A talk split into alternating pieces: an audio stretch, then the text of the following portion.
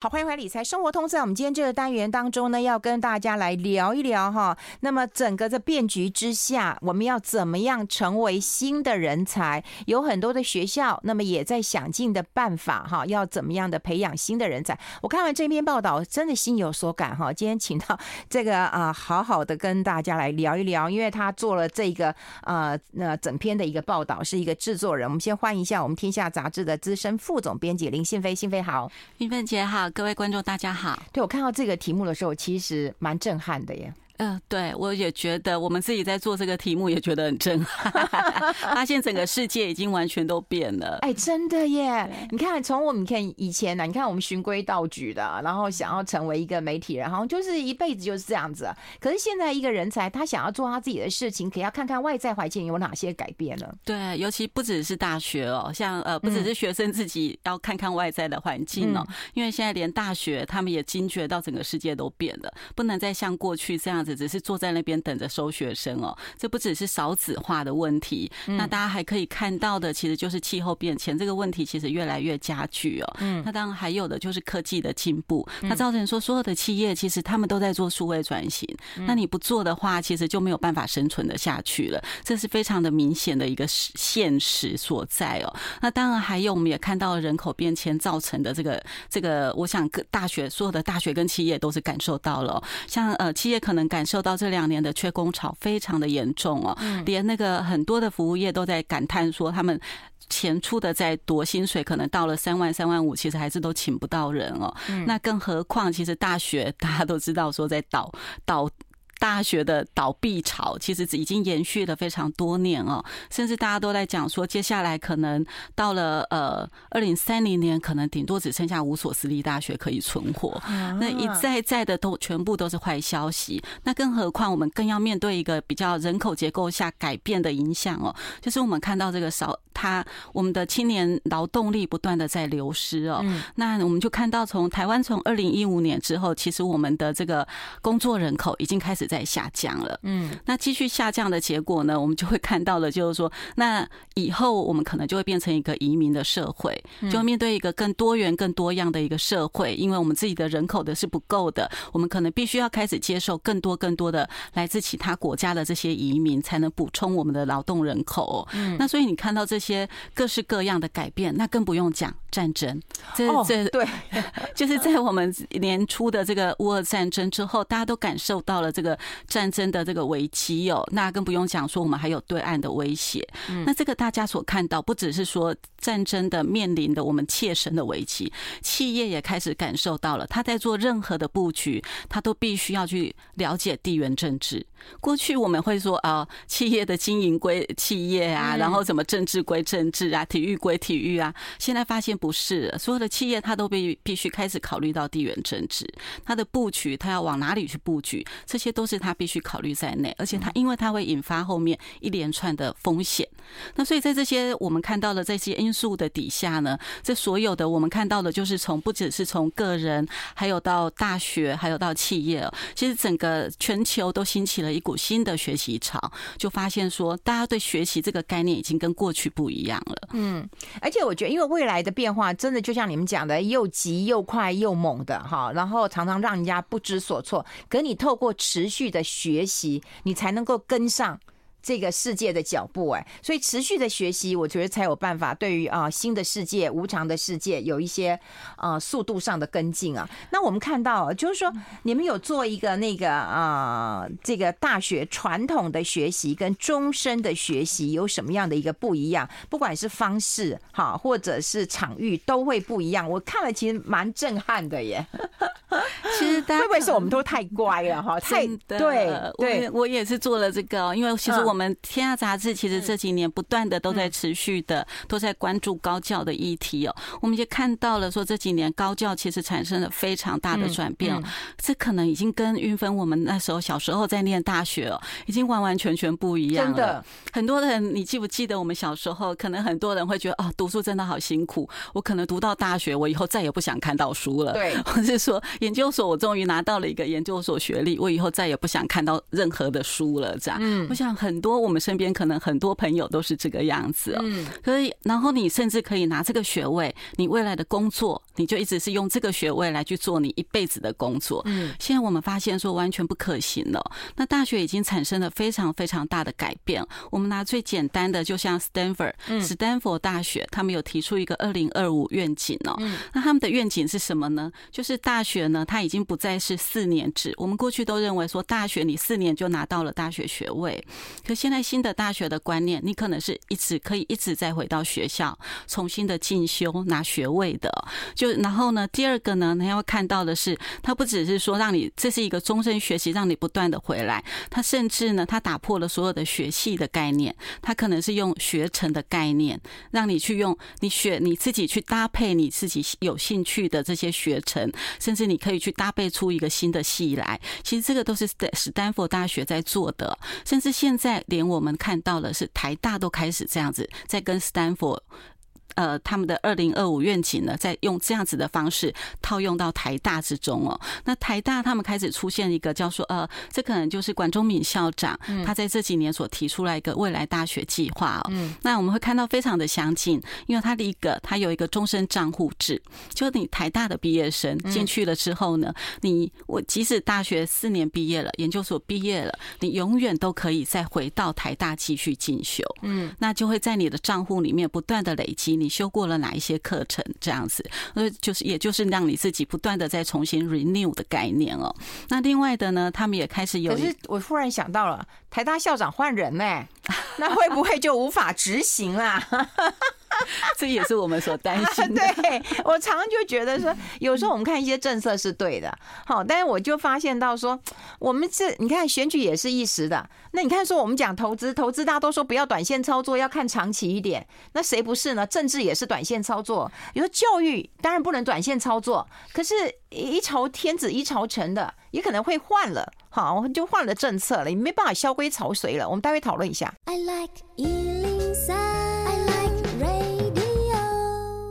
好，欢迎回来《理财生活通》，我是夏云芬啊，在我旁边就是《天下杂志》的资深副总编辑林信飞了。我们调到这一期的这个啊，《天下杂志》，那么谈到了这个整个变局下的新人才要怎么样的培养跟建立，当然是教育哈大忌了哈。我曾经也看过一篇文章，但有点久忘记，好像是林之晨谈，就是他跟别人谈，他说：“我希望我的儿子高中毕业以后就去工作。”你有没有看过这篇报道？有，哎，对我感触很深呢。是，当然有人讲说，你这样剥夺了你小孩子进入大学，有你玩四年，好参加社团活动，青春的一个年少。可是大家会觉得说，你先去工作嘛，那你才会知道你欠缺了什么嘛。那你再回学校又不是很难的一件事情。说实在，你现在要拿一个学历并不难呐，对不对？以我们这样子，你要去对不对？拿一个台大的学历并并不难呐，对不对？比拿台大病历都还简单。我讲真的，可是就是说，你刚刚讲了少子化的问题啦，或学校招生不足的问题，或者以后我们在学习的问题啊，也就是说，我们怎么样来看到大学它不是一个四年的限制，它是一个比较。呃，你刚刚讲环形的大学哈，就就就它可以这样子没有年纪限制的，你可以终身学习的。台湾有往这条路上走了吗？我们看到台湾呃还是有一些不足的地方哦。确实，大学已经慢慢在改变了。所以就像刚刚跟你讲的，就是有关于台大，他们也开始要做一个未来大学，他们希望用账户制，就是比照 Stanford 大学这样，你不管任何的年龄，你想要进大学，其实都可以再重新进大学。那你甚至一辈子。以后都还可以变成是都是台大，就跟真的是母校哦，你随时都可以回进回去台大再进修这样的概念哦。那我们也看到非常多的大学开始在学习这样的趋势。可是呢，其实之前不久之前呢，自测会的一份报告，他们也去做了统计哦，发现台湾确实在终身学习的这个面向上哦，我们确实是比较落后的。因为台湾人呢，大概只有在呃会在继续在做呃只能进修的，大概只有四成左右。而已。这其实相对于其他国家都是至少有五六成左右的，其实我们是低上了许多。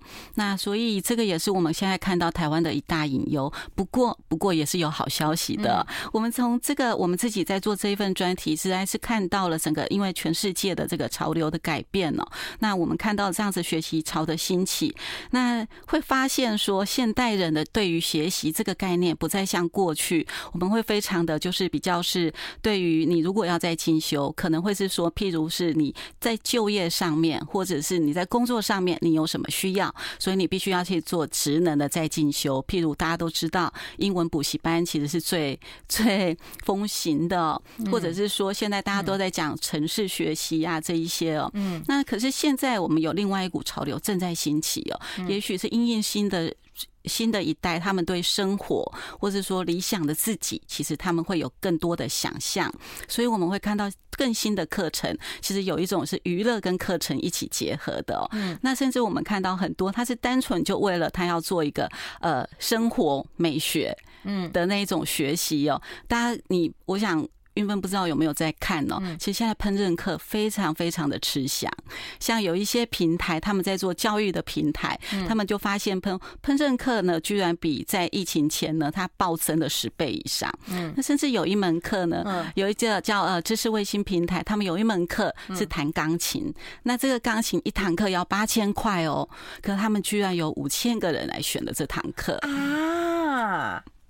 对我，我你这样讲，我忽然感感受到呀，有一个老师啊，就他跟我说，美慧老师，他说我不出书了，然后因为他出了几十本的书，他真的是著作等身呐，哈，然后后来他就跟我说，这是我最后一本书，我不再出书了。我就问他为什么，他说你现在要学做菜，你在网络上找太容易了。对，你不太需要看到我的做法了。我出书，我告诉你这个步骤，对不对？然后我拍给你看成品啊。你你在那个你在网络上都可以找得到。你想要吃什么，你就点点进去，然后该怎么做就怎么做了。老实讲，我自己都会上网去看这个教人家怎么做菜的，因为我完全不会做菜。那有时候你必须要在家，像之前疫情很严重，你必须要在家，你没有办法，可能外送不方便或者什么样情况之下要做菜，我其实都是自己上网去看看那个人家教你怎么教。教你，然后你自己学出来的，这样，那像不像？我觉得还蛮还不错嘛，还不错，而且自己做的嘛。是，可是有更多的人，他们愿意花钱去上这样子的教育平台，去学怎么样子的做菜。其实就会看到是说，其实大家对学习的概念其实再也不一样。所以我们看到一个新的趋势，就是除了技能的课程这些还是一样非常的受到欢迎之外，另一方面，这种为了个人兴趣，为了成就一个更理想的自己，这样子的课程其实也不断的在往上冲。譬如瑜伽，甚至还有一些是心理课程的，教你更认识自己的这样子的课，其实是大行其道，非常多的人都在愿意花钱去选修。嗯，对。哎，可是心扉有一个问题啊，就是说现在有人愿意花这个钱，是因为他有钱有闲了。我否放我我否身体健康啊，哈，那我否生活品质更好了。可是会大家会认为说，那我这样学习之后。对我的职涯是有帮助的吗？我可以加薪吗？我可以变更多薪水吗？这样的学习的比重有多少呢？我们其实看到的一个更好的一个趋势啊，就是企业因为现在非常的缺人，他们缺人的状况其实是招聘不，以前是招聘不到他要的人，记不记得？因为我们前几年大概都在讲，在我们都在讲说企业都招不到他要的人，所以我们一直不断的在讲学用落差。企业现在面临的问题是连人都没有了。他要找人，其实非常非常的不容易，所以我们看到了企业他们开始在做的是什么呢？呃，企业为了要有有人才，留住人才，他们变成留住人才是他第一个要务。嗯，所以呢，他们第呃现在。他的方式是什么呢？第一个，他是让他的员工再去进修。嗯，我花钱让员工做更多的学习技能的学习，去培养他更多的技能。嗯，第二个，公司出钱哦，由公司出钱，然后是公司自己来做培训。第二个，其实就是加薪。所以有越来越多的企业，他愿意加薪来留住这样的人才。第三个呢，他甚至是要花钱去照顾员工的身心灵，因为他们开始发现到了，我不只是加薪而已，我还要照顾员工的，可能还有他的心理的状况，甚至还有他的家庭的状况，我都要做关心，我才能把员工留下来。其实我们已经看到有这样子的趋势，甚至在很多的研究报告里面也看到有这样子的一个趋势存在了。哦，哎，如果说企业，其实说实在，我们从学校毕业之后，企企业的确是要花很多的啊、培训的师资或者是时间来这个培育自己的员工的，因为这是公司要精进一个很重要的关键嘛。对，毕竟这人才的问题啊。那企业要花很多钱啊，愿意花钱，我觉得这是一个好趋势。我们待会会来聊一聊几个我觉得很不错的一个案例，我看了都其实觉得还蛮感动啊。哎，我看到有一个最特别的、最特别的哦，那个半导体课他会找那个文组生哦，文组的文找的。我们先休息一下，待会分享这个案例。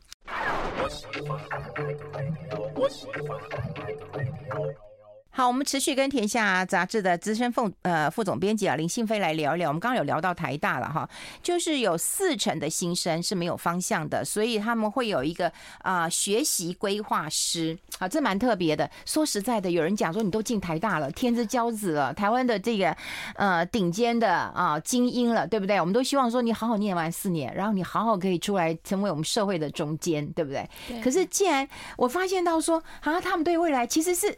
是迷惘的，是很茫然，哎，是很茫然的。甚至有些人，我看你们，因为你们前几期有报道过嘛，就他上了台大，还知道说我不是最优秀的，我那么打击也很大的。对啊，心理的、身体的、未来的。他们都不知道哎、对，其实台大他们面临的问题哦，他们自己做过调查，发现有四成左右的学生，他根本非常的迷，上了大学很迷惘。他不只是对自己课程未来的未来很迷惘，他对自己选的系，他也不是那么的肯定。那所以这其实四成的比例其实是非常高。还有另外一群，是他虽然什么都非常的优秀，他也知道自己要做什么，可他不知道他资源要去哪里找。嗯，这可能也是非常多优秀的人的一个困扰哦。当然，他们会自己会找资源，可是如果有人帮助他，他是不是可以成长的更快？嗯，那也就是因为这样子哦，所以台大他们在未来大学这个架构底下哦，他们去年就参考了国外的这样子的，就是学术建议的制度，他们就开始有一个叫呃学习规划师。那这个应该是国内首创的。那学习规划师其实就是说，很多的你大学生他们可能都有心辅师、心理辅导教室啊。心理辅导老师，他们也有职涯中心。那可是他们发现说，可是这些呢，他可能没有办法针对你的学习给你任何的课程建议，还有给你你的未来的未来，你还还有可以又修什么课来帮助你走向你要的那个目标。所以他们开始做了这一个学习规划师这样子的一种挑战吧，接受这样子的挑战哦。结果发现是说，很多的学生后来自己去做了之后，其实发现对他们来讲是非常的有用哦，因为。这些学习规划师呢，其实这个是一种新的，你知道，这是一种新的职业，过去从来没有这样子的职业。以前只知道你要念什么系，然后你要不要多念一个辅系？对，哦，可是好像不是这样。对，那学习规划师他其实更要去跟学生好好的谈，跟他谈过了之后呢，主要是要去听学生，他到底对未来，他对自己有什么样的想法，他对未来有什么样的想法，然后再根据这一些呢，再告诉他他可以怎么去做。可是呢，过去我们都会觉得。我们很容易，这些长辈哦，都很容易给一些自以为是的建议哦，自以为是的建议。那对呀、啊，念念医生最好啦，念工程师最好啦，念电机最好。对，那都会比较用自己过去的路径来去给学生一些建议。可是对学生不必然是他认为对他自己最好的，所以他们这个学学规师主要是要去倾听，倾听过后，他可能会给他一些建议。可他告诉他的是，不是那一种一般成功者认为的成功。这样子的建议，而是根据他的需求去给他做课程规划的建议，甚至呢，他们也会告诉他，有时候是成台大没有的课程，他也会去介绍他到其他的学校，政大去师大去修习这样的课程。像我们有呃，我们访谈当中有一位是法律系的学生哦，那他觉得他。他是依照这种填哪里哪个学系最好的填，就是像我们以前电脑选掉到哪里就调哪里去。对对对，所以他选了一个他心目中认为是一个好的系的法律系。可他上了法律系，发现他对法律系一点一点。感觉都没有，他其实不爱法律系，那该怎么办呢？再继续念下去，他非常痛苦，所以他找了学规师。那学规师后来不断的跟他谈，发现他其实更喜欢帮助别人，他更喜欢当类似社工员的角色。可是他已经在法律系了，所以呢，他后来就告诉他，有一个新的职业——司法咨询员，也许是对于这在这些法院里面，对于这些受暴虐的妇女或是儿童，其实给一些司法的建议的这一种的新的可能性呢。所以这个法律系学生就开始，他也因为这样，他接受他的建议之后呢，那这个学规师也告诉他，你可以去修社会心理课。或者需要一些相关的心理学的课程，那这个女生呢，也就去了师大，再继续去修比其他的学程。可她还是法律系的学生，嗯，对。那所以这样子底下呢，就会让她找到了她人生当中一种新的可能性，而且她也看到了法律系对她的人生意义的价值所在。哇，这学生规划是真的蛮新的，而且啊，你知道吗？因为我看到这一篇的时候，我会想到说，以前学校都有心理辅导师，没有人去找，谁会去找？去找就觉得你有。毛病的人，对不对？可是我发现到这个学程规划、学习规划室啊，听说几百人预约，然后你要排，要排到好几个礼拜之后啊。是啊，那现在呢？哎，郁闷，不过你刚刚讲的心理辅导师，心理师现在在大学里面非常非常的热门，嗯，常常一排就要排两个礼拜、一个月都有可能的。啊，那真的很好哎。没有心理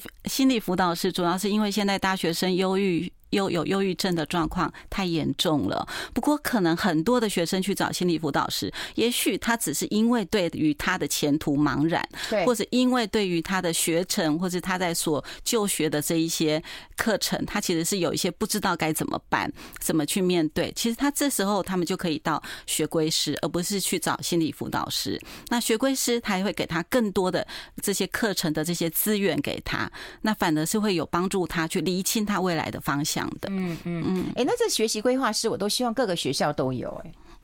呃，现在呢，因为台大是从去年二零二一年开始的，嗯、那所以呢，我想跟其他的学校应该很快就会跟进了。那像成大，它也会有不非常不同的啊。成大的他们是职涯规划师，那职涯规划师其实是找了，其实是他们的学长姐，就是过去的校友，他们在各个领域发光发热的、杰出的校友来帮忙来去带这些学弟妹。嗯，那所以其实各个大学开始发展出各自不同的特色来。你你这样讲，我就觉得很能理解。那我。觉得讲，呃，对，在疫情，对，两年前，对，两年前，你知道吗？我的母校也找我去，因为大家不知道念社会系之后能够干嘛，就后来他们就发现到说，哎，其实念社会系也会赚钱，然后他们就说，你可不可以进来跟学弟妹讲一下？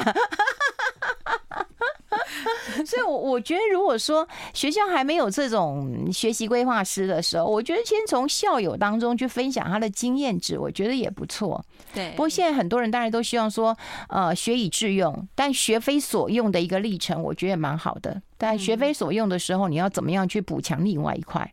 好，那待会我们会来聊聊。很多人觉得说理工其实是你有前途的，那文组人该怎么办呢？就注定低薪吗？文组也有可能进爱斯摩尔哦，有可能。我们待会讨论。I like 103, I like 好，我们持续跟天下杂志的资深副总编辑林信飞来聊一聊。我们刚刚也聊到，就是说我们会觉得啊、呃，如果你念工科的话，你就会前途哈无量，因为钱就是 money 的前途无量。念文组的话，你就低薪。哈，那前途没亮啊，没亮光了哈。可是我们现在有看到一个，就我觉得蛮一个蛮特别的一个呃这个状况啊，就是文藻。好，文藻大家都知道啊，就是念那个呃就是外语的，对。可是竟然会有在台积电教学的教授，在艾斯摩尔哈这些夜师去上课了，那不是鸡同鸭讲吗？火星跟文跟那个哈，这这怎么怎么去对话呢？这是一个很奇妙而且很不可思议的组合啊。其实，我想文藻的老师其实也是看到了现在大家都在讲的学用落差哦。那呃，文藻的学生因为都是文科的，那大家当然都会像您刚刚所讲的，真的是大家都觉得文组的学生出来好像很惨，对，能干嘛？对，能干嘛？这样子好像，而且很多都是学非所用哦。嗯。那可是就是因为这样子，文藻的老师他们开始看到了，就是有一个新的可能性，就是半导体台积电，你也大家都知道说台积电要进驻高雄，那有好像有。有一股半导体风潮，因为从台积电来了之后，很多其他的可能默克啊什么，这艾斯摩尔什么可能都会跟着来。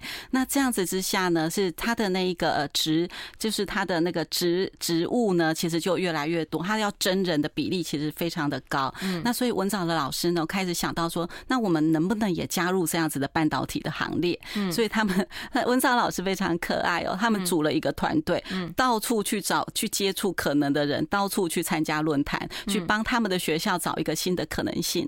后来就找到了这个中山大学一位叫张鼎章老师的，他其实都是在帮台积电上一些训练课程。这这中山大学老师好可爱，叫叫叫张鼎章，是他很像语音语，他就是真的是张鼎章。是那所以呢，他们找到这个老师，这个老师也愿意跟他们一起来在文藻开办了一个叫高科技高科技培训人才课程。嗯，对，那也因为这样子，开始让这些文藻的这些文科的学生看到了一个新的人生新的可能呢。因为大家都知道说，很多人会读文组，可能就是对于物理化学其实是有完全不懂。有惧怕的，何况还要数学的这一些哦。可是这个张老师他可以用非常简单的方式来去跟学生上课，譬如他就会说，这个电晶体就很像我们的水龙头，那水龙头其实是控制这个呃电压跟电流这样，其实跟我们的水龙头的。那个道理是完全是一模一样的，那这个就一下子就会让学生一下子好像豁然开朗，他们开始认为说，哎，原来这个半导体这个课程也不是那么的难，慢慢的他们就会愿意接受了。那这个接受之后呢，像他们这样子的课程，这样一年从五月开始哦，就是他们只上了大概一期，那一期之后发现说，很多的小朋友，这个文藻的学生上完课，他们愿意留下来在张老师的实验室继续在研究。为什么？那张老师为什么愿意收他们？其实跟他发现，跟他的博士班的学生，其实，在实验室博士班学生，他们是可以相辅相成的。博士班的学生是可以教这些文藻的学生，然后文藻的学生其实可以运用他们的外语专长来跟这些博士班的学生互相的交流。嗯，对。那所以就变变成了有一个非常好的合作，甚至还有一些学生呢，在这个学完了之后呢，他们还去读研究所，他们把它转到了理工组的研究所。他们愿意从头再开始来学习，你知道吗？我看过你们这篇报道，有几几个那个教授的行为或者学生的态度，都会让我觉得。超感动哎！下一代非常有希望。对，我就觉得台湾有希望。而且你知道吗？他讲啊，那老师只有讲，他说我只是把学生带过知识障碍。嗯，你知道吗？我觉得这几年当中啊，其实我碰到一些老师，然后当然有有一些呃，有一个嗯，就学校的校长，他就希望说我去跟老师嗯分享一下怎么跟学生啊，就是上课让大家都能够很专注这样子。那很多老师是拒绝我，还有我不是网红，我这边听你也没讲哈，就。很多老师是这样子，可你看学生真有知识障碍，你能不能跨越那个知识障碍？你知道，这就是我们老师要做的一件事情，不是我自己要成为网红，我就要怎么样能够降低那个难度。然后你知道吗？那老师讲了一句话：我把学生带过山头，学生就海阔天空。你有没有觉得很感动？非常的感动。对，老师的工作就是这样啊。因为只要过了那一个山头，其实学生有兴趣，他其实就会自主自己去找资料，他自己去学习，所以这个才是最重要的。嗯，你想想看哦，那个如果有外语能力的话，其实现在半导体很多的知识设备厂商资料其实都是英文的，对对，或其他可能德文或什么。你如果能够懂得那个语言的时候，其实你的翻译或理解更通透。对，你不用透过 Google 翻译，Google 翻译都不准的。其实不只是这，其实现在已经是全球的趋势，台湾也有这样子的趋势哦。因为已经非常多的像呃国外的有一个独角兽企业叫做 Andela，它其实在做的就是在帮这些国外这些像 Google 啊什么这些大企业，他们在找这些工程师。那他们怎么找呢？他们可能是在非洲，那企业给他们大企业给这个 Andela 钱，那有这些企业他们在非洲找大学毕业生，那可是他也不一定是要有背景的，像文组的什么都可以重新培训，从零开始帮他培训，培训了之后呢，他就帮这些大企业远距工作。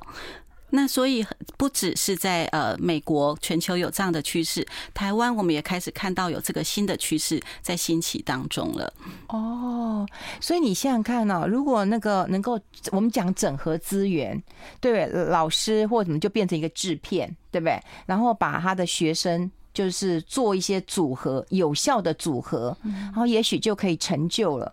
对，哦。对，所以我觉得台湾的现在当然有一些呃企业界可能你自己在训练你自己的人才，然后又很担心我训练人才大家就走了，对不对？觉得没良心啊。可是如果说实在的，以我过去的概概念来讲，你看以前我们在中国时报，其实也训练很多人啊。那的人走了没关系啊，可是能够在各个地方成为很好的人才，我觉得也很好，是，对不对？以前早年的一些理专也是从哪里出来的，可是训练出来也很好。国外有一个企业家，他讲了一句话，其实我看了非常的感动哦。他讲的是说，你要去栽培你的人才，让他们有能力。强，他们能力强大到可以离开你，那可是呢，你要对他好到他不想离开你。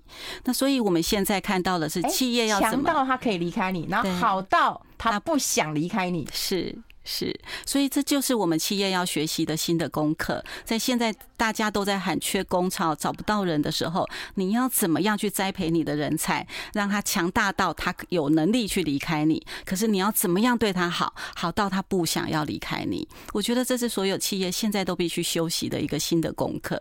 也真的，因为我觉得过去我也看过太多老板了哈，就真的是好的时候就告诉你说啊，那居安思危吧，对不对？那不好的时候就说共体时间吧，哈。大家也省一省吧，或者大家就先回去回去吧，不用上班了，等我有需要再叫你啊。可是现在再叫回来的，真的是人才吗？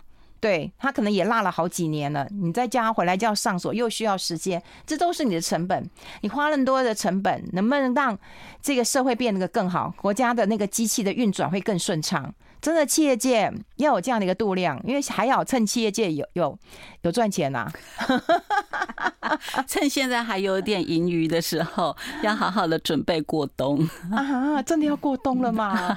没有，我讲的是人才。我们也很担心啊，但人才很重要，所以我觉得人才真的是一个企业的呃根本。对啊，你都觉得人才可替换，没有，人才是要培养，人才是不可，真的是无可替换的。你这优秀人才无可替换的，你这要是普通人才，这满街都是的。好，我们今天把这个呃完整的一个报道，我们贴在粉丝团当中了。大家其实可以看一下《天下杂志》这一期的报道啊，四大冲击之下未来学习的图鉴，这是变局的新人才。你自己要思考一下，我们的下一代他应该有怎么样多工的一个概念。那学校当然现在也在努力了哈，就怎么样能够改进学校学程的一个制度了。那我们的心态也要做一些调整了。然后企业界我也希望能够加进来。那这样子的，我们的人才就会更完整的一个资料库了。好，非常谢谢信飞到我们的节目现场，谢谢，谢谢。